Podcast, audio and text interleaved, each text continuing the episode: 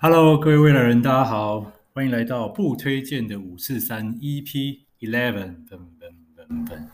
今天是二零二一年的十月二十号，那已经快要过完了，现在是晚上十一点。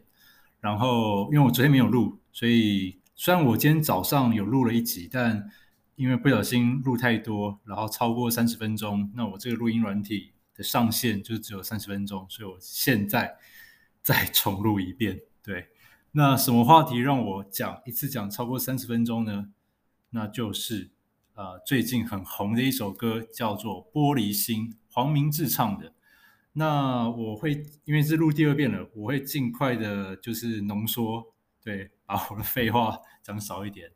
那今天录这一集呢，主要是录给这些嗯平常比较没有关心政治，或者是对一些嘲讽中共的一些。呃，术语不了解的听众所录的，那里面《玻璃心》这首歌有很多的一些时事梗、专有名词。那就如果对于这些梗不熟悉的听众，那你们有福了。我现在就来一个一个的来跟大家做讲解。那我接下来呢，会顺便引用一篇文章，就是呃，这个鬼才作音啊，sorry，这个鬼才阿水独家专栏这个作者。他的这篇文章叫做“你看懂黄明志玻璃心了吗？MV 与歌曲隐喻彩蛋大解析”。那我等下讲述的内容会引用这篇文章，所以也会把文章连接放在文案里面。有兴趣的听众哦，欢迎可以去延伸阅读那边点一下去看一下他的文章。那如果还没有听过《玻璃心》的这首歌的听众，我也麻烦你们先跳出来城市，先去听黄明志的《玻璃心》。再回过头来听我的解析，这样子会是一个比较好的呃观影体验。好，那废话不多说，呃，先来讲一下，就是玻璃心它有一个呃很多画面会带到所谓的棉花，那棉花的部分其实就是指新疆棉。那我在这边稍微背景介绍一下，什么叫做写棉花，或者是新疆棉，或者是 H&M 的抵制事件呢？那就是因为。呃，这个新疆的棉花大概占全世界的棉花产量大概有占百分之二十，然后根据美国智库全球政策中心的调查报告显示，那在二零一八年就有超过五十七万的维吾尔人被迫下田去摘采棉花，那外界更预估可能有高达两百万人是被迫加入所谓的军事化采棉工业或者是当地的纺织产业，那近年。中国在新疆也针对少数民族实施所谓的再教育营，传出大规模的关押，进行洗脑教育、酷刑虐待、性侵等等，引发人权团体的抗议。那更有很显著的证据显示，新疆棉呢，就是这群维吾尔人被迫劳动下的产物。那所以，呃，这个新疆棉争议就是来自于去年瑞士的良好棉花发展协会。那 BCI 这个组织呢，认定新疆持续的受到强迫劳动。那呃，瑞典的一些大型服装品牌 H&M，呃，也因为这个这个调查就报道就发表说，他们不愿意再采购跟新疆棉花相关的这个上游的原物料。然后他发表这个声明之后呢，就被中国的官媒网友大肆的批评抵制。那但其实除了这个 HNM 同一时期呢，其实还有其他各大的知名品牌，像是 Nike、Adidas、New Balance、Uniqlo、Gap、Zara、Burberry、Converse、CK、Puma、Lacoste、IKEA 还是 IKEA，Anyway，好，反正就是那个 IKEA。那这些知名品牌呢，也联合的，就是有说，呃，他们不会使用新疆棉花。那他们也都一起被抵制了，所以就引发了一起所谓的呃全球辱华大事件。好，所以呢，这个新疆棉花事件就先介绍到这边。那呃，因为这个这个故事背景有了，那再去看这个 MV 才会更有感觉。好，那以下呢，我就以呃 YouTube 上的描述去讲解它的画面以及歌词背后的含义。那也会引用这个我刚刚说的鬼才阿水这个作者他的这个文章。好，那现在再讲第一个梗。第十一秒的地方呢有韭菜，那这个韭菜呢意思就是被压榨、被压榨者的比喻。那其实这个比喻最早来自于股市，然后呢，但是最近的说的韭菜啊、会呃比较常被形容是中国的底层文化，或者是中国的这些底层人民称为韭菜被收割。嗯，好，然后第呃十三秒有一个专有名词叫做 NMSL，那这其实是一个。缩写叫做“你妈死了”。那因为中国很多的文字会被屏蔽，所以你不能直接打“你妈死了”。反正中国人骂人就是讲“你妈死了”或“你妈傻逼”还是怎样，有的没的，所以骂来骂去都是那几个字。那因为会被屏蔽嘛，所以他们只能用英文罗马拼音的字首字，然后去取取一个谐音。那 anyway，所以如果在网络上玩游戏，发现对面用这种英文的简体字在骂你，英文的缩写在骂你，那很有可能对方就是中国人。对，那我也觉得很好笑啊。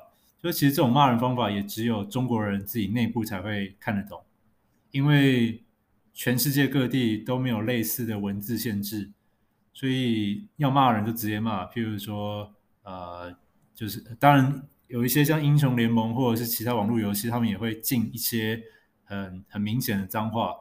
但不会像中国大陆禁了这么多。那 anyway，我就觉得，呃，中国网友在骂的时候，其实没有考量到他骂对方，他只能骂中国人啊。那如果骂到外国人，外国人根本不知道他在说什么。对，anyway，好，那这是第十三秒的 NMSL 的含义在这边。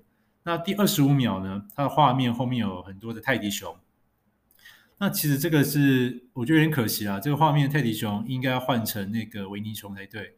那为什么？会大家会影射这个习近平是维尼熊呢？是因为在之前奥巴马时期，美国前总统有跟习近平开会。那因为奥巴马比较瘦比较高，然后呢，习近平比较矮比较肉比较胖一点，他们俩走在一起呢，那个画面就很像维尼熊跟跳跳虎的这个画面。所以当时呢，大家就调侃这个习近平是维尼熊。但呃，就这个时候就很多中国的。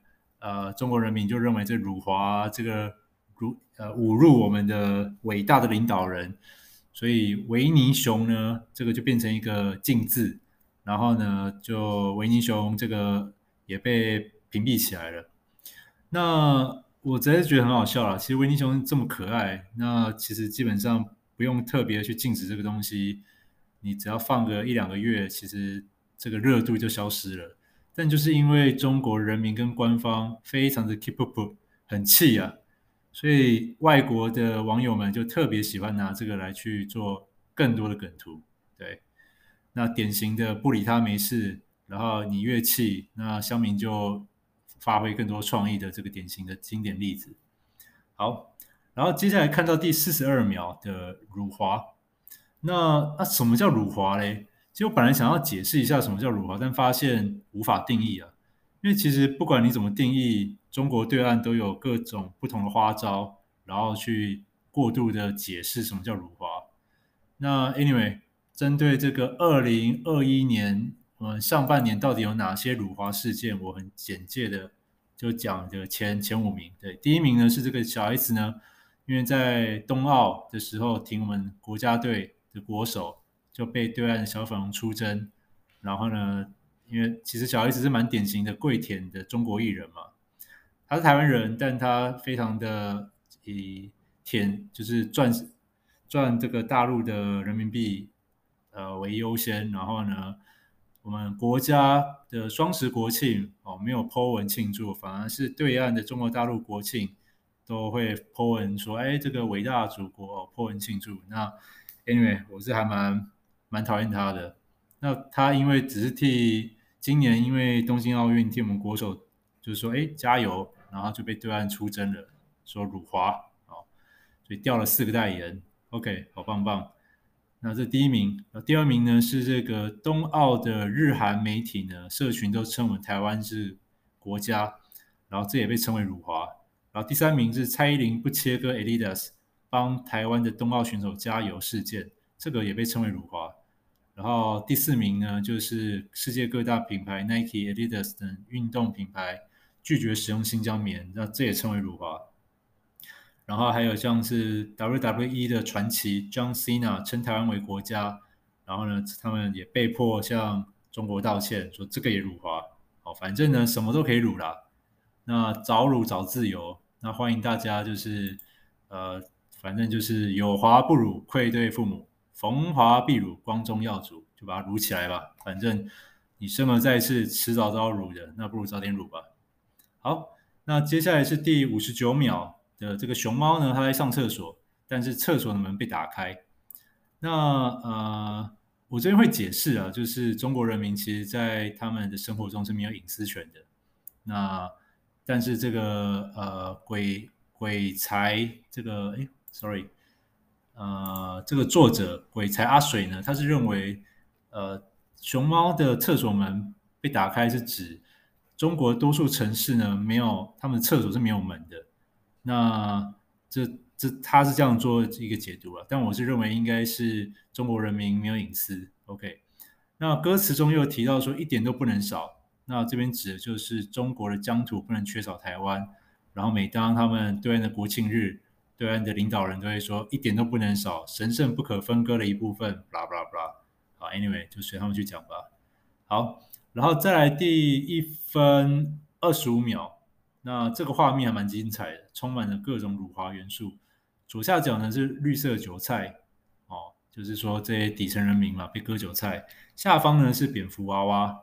那这个蝙蝠呢，一直指说，呃，二零一九年的武汉肺炎，那有可能是中国人吃野味、吃蝙蝠造成这个病毒的变异，然后反而进阶造成人类大规模的感染。那这是。呃，一个目前尚未被确确定的一个说法了。那到底真实情况，这个武汉肺炎到底是是人造的，还是意外，还是怎么样？我觉得都不重要了。除非中国大陆他们愿意开放资料，让外国的呃中立第三方或他们热喜欢的这个科学家进去做调查，不然的话，其实，哎，就是到底是。是蓄意的，还是他们说不是他们做的？Anyway，这个我觉得不可信的。但我自己下意识会认为，就是呃，不管怎么样啦，那中国隐瞒疫情，然后延迟报道，然后 WTO 呢，呃，WHO 呢，他们也在初期没有做好这个预防，那反而夸赞中国的防疫做得很棒，导致全世界各地的疫情弥漫，呃。中中国大陆这不可以，这这个这个责任是无法推诿的。那 WHO 也是 OK。好，然后再是两分零七秒的歌词有提到爬墙壁，那这边爬墙壁指的其实就是翻墙。那因为中国的网络受到他们中共政府非常严格的控管，包含 YouTube 或脸书都无法使用，需要用呃 VPN 这种翻墙软体才可以使用。所以这边的爬墙壁就是指翻墙。好，那再来是两分十一秒的歌词，提到爷爷，还有怀念你。那这个爷爷梗呢，就是我们台湾的前副总统连战抵达中国的时候，中国的学生用非常矫揉造作的语气喊着：“连爷爷，您回来了。”哦，没错，这不是我刻意在这边假装，他真的就是这么矫矫揉造作。那当时，呃，在台湾就是有这段报道播出来的时候，网民乡民一阵高潮啊，就觉得干这也太假了吧？对，所以那一阵子有很多连战的梗图。对，那我们想念你呢？这个是呃，对岸领导人习大大他们曾经在开会的时候的一句话，就是我们怀念他。那这梗图呢，常被用在就是一些呃会惹对岸生气的言论的时候呢。或者是做了什么辱华事情的时候，下面的乡民就会贴这个习近平，然后说我们怀念他，就是指对方可能会被消失。像是最近的赵薇嘛，就莫名其妙到底是犯了什么错，也没有人知道，他就所有作品，所有他有他名字的部分都被删除掉了，都被下架了。哦，我们怀念赵薇，我们怀念他。好，然后两分十四秒，这个女歌手陈雨芳她手中。画面中拿着新台币，代表着背后意涵，代表着说，嗯，我们不必依靠中国也可以赚钱。那台湾自己可以创造很多经济价值，可以站着挣钱，不用跪着赚钱。两分十八秒哦，来了来了，这个我早上录的时候 觉得还蛮精彩的。两分十八秒的不换肩走十里，那这个歌词，这个这个梗呢，是源自于习近平他曾经自己说过，他扛两百斤的麦子走十里山路也不换肩，那只是想表达说他年少时很厉害，很能吃苦。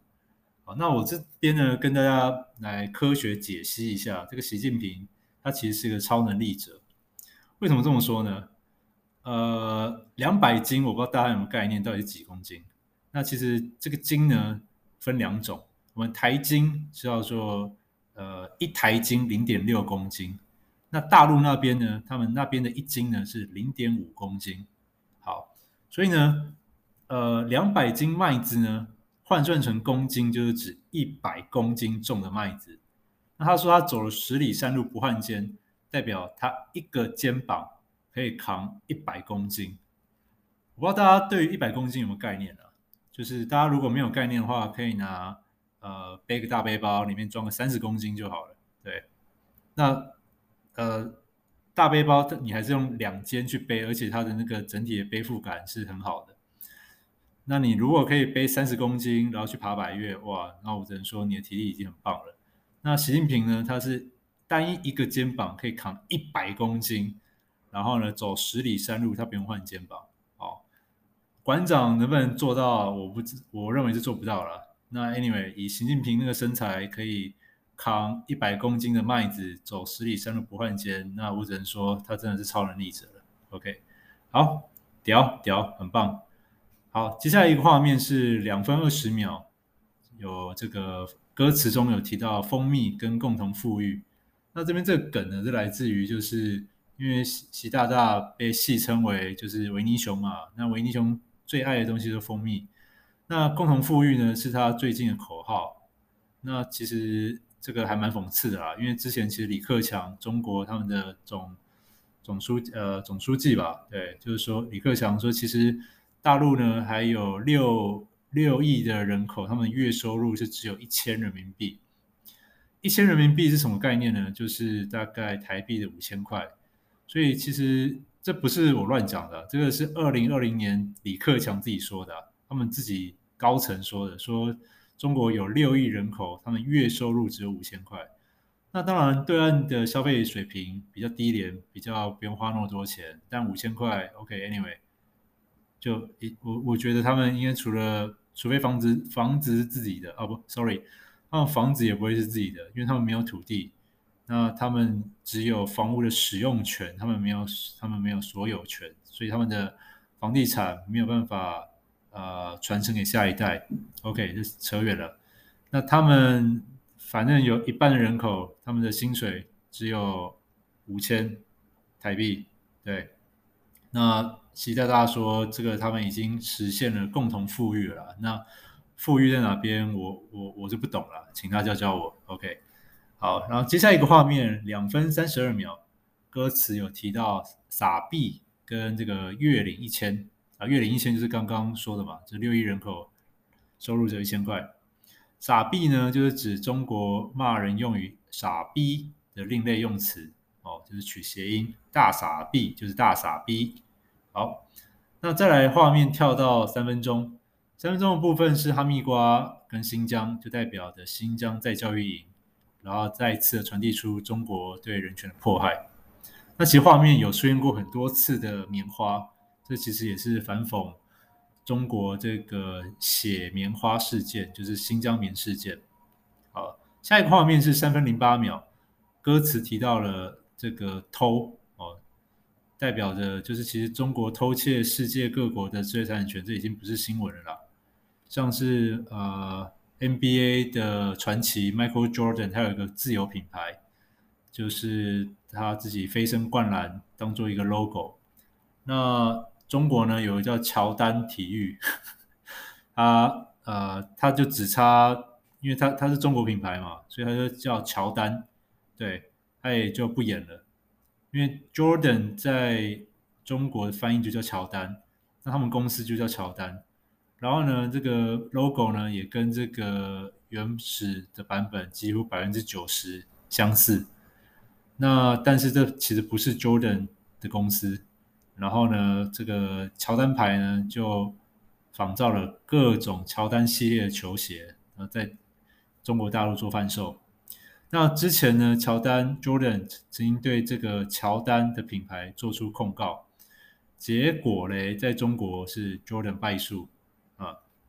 呃，中国就是一个这么奇妙的国家，对，可以正大光明的剽窃世界各国的智慧产权，嗯，很棒。那当然了，我们台湾在一九九零年代也被称为海盗王国，我们也在也也有过这段历史。不过我们在我印象中啊，大概从两千年以后就比较少，几乎没有其他国家这样称呼我们了。取而代之的是中国大陆取代我们的地位，变成世界的第一海盗王国。那到目前为止的现况还是这样。那我只能说加油，对，希望中国大陆可以早日摆脱这个偷窃。各国财产权的这个既有印象，加油了啊！那三分十秒，然后他有说“跪跪舔跪赚”这个呃，用“跪”这个字眼。那这个“跪”的字眼是指说，其实有很多明星啊，或者是政党啊，是为了赚人民币而选择跪舔中国。然后呢，像台湾就是新党嘛，国民党嘛，像朱立伦之前。呃，当选了中国党中国国民党党主席，结果呢还说要承认九二共识，然后巴拉巴拉巴拉。那我只能说，你就去承认吧。你越承认，那中国国民党票就要掉的越多。对，那如果还不知道中国国民党为什么在近两次的选举大败，那那我只能说，这个党灭亡是是注定的的命运。但其实我不希望中台湾只有一个政党，只有一个政党，其实这样是不健康的。或者说，希望有更厉害的在野党出来。对，那之前觉得江启臣当党主席当的不怎么样，但现在我看朱一伦发言是这个样子，我就觉得，哎，其实江启臣当的不错了。对，哎，就是国民党加油好吗？不要让民进党为所欲为啊。OK，好，接下来是三分十五秒的这个惊呆了。啊！震惊千万人，这个歌词中的这个吓吓呆了、惊呆了，是常见中国常见的农场文章的标题。那这种惊呆了、吓呆了、吓到六亿人了、十三亿人了，点进去这种文章都是垃圾废文，劝大家珍惜生命，不要被这种耸动标标题所所骗进去。我个人呢是绝对不会点这种。非常明显的呃，这种农场式标题文章，因为现在的的社会不缺资讯，缺的是被筛选过后有价值、真实的资讯。因为现在假新闻实在太多了。嗯，说实在话，虽然我念完硕士，但呃，我还是常常会被一些假新闻给骗到。那我现在的一个做法呢，就是第一个慎选我的资讯的平台。那希望，因为这些平台我信任的平台，那通常都会对这些新闻做一个初步的筛选。那这样子的话，你就可以省下很多时间去看一些真实的文章、真实的报道。我觉得真实比辞藻华会或者是呃引人入胜的标题来的更重要，因为唯有把我们的认知建立在真实的事实上。那你做判断才可以做正确。那当然了，就是也不能够 always 相信自己所选择的平台，说不定平台平台会变嘛。就是呃，可能这个平台一开始的初衷是公平正义，但随着后来可能被腐败腐化之后的文章，可能也是会是假的，这有可能。所以第一步只是慎选平台，第二步就是平台的文章还是要发挥自己独立思考能力去做思辨。然后文章不是看越多越好，对，OK，那有点扯远了，OK，那这个玻璃心的比较著名的梗，大概解释差不多了。那希望大家有时间的话，那先去听他的原版歌曲，再来呢就是有时间再去看我下面的呃连接，有这个新疆棉的懒人包，然后还有辱华事件。那希望大家会喜欢今天的这个主题。好，那现在时间五五二十四分钟。好，我再来预报一下明天的天气预报。今天是十月二十号，明天是十月二十一号，礼拜四。呃，最低温是二十一度，最高温是二十九、二十六度。Sorry。好，那会下个小雨，所以明天温度算是还 OK。然后出门记得带伞。那冬天感觉已经来临了，就是最近几天呢。呃，我如果穿短袖出门，就觉得骑摩托车觉得干超冷。对，现在都开始把我的派尔派尔衣都拿出来做保暖了。那希望大家也可以注意保暖，小心不要感冒了。OK，那今天就先这样子喽，我们明天见，拜拜。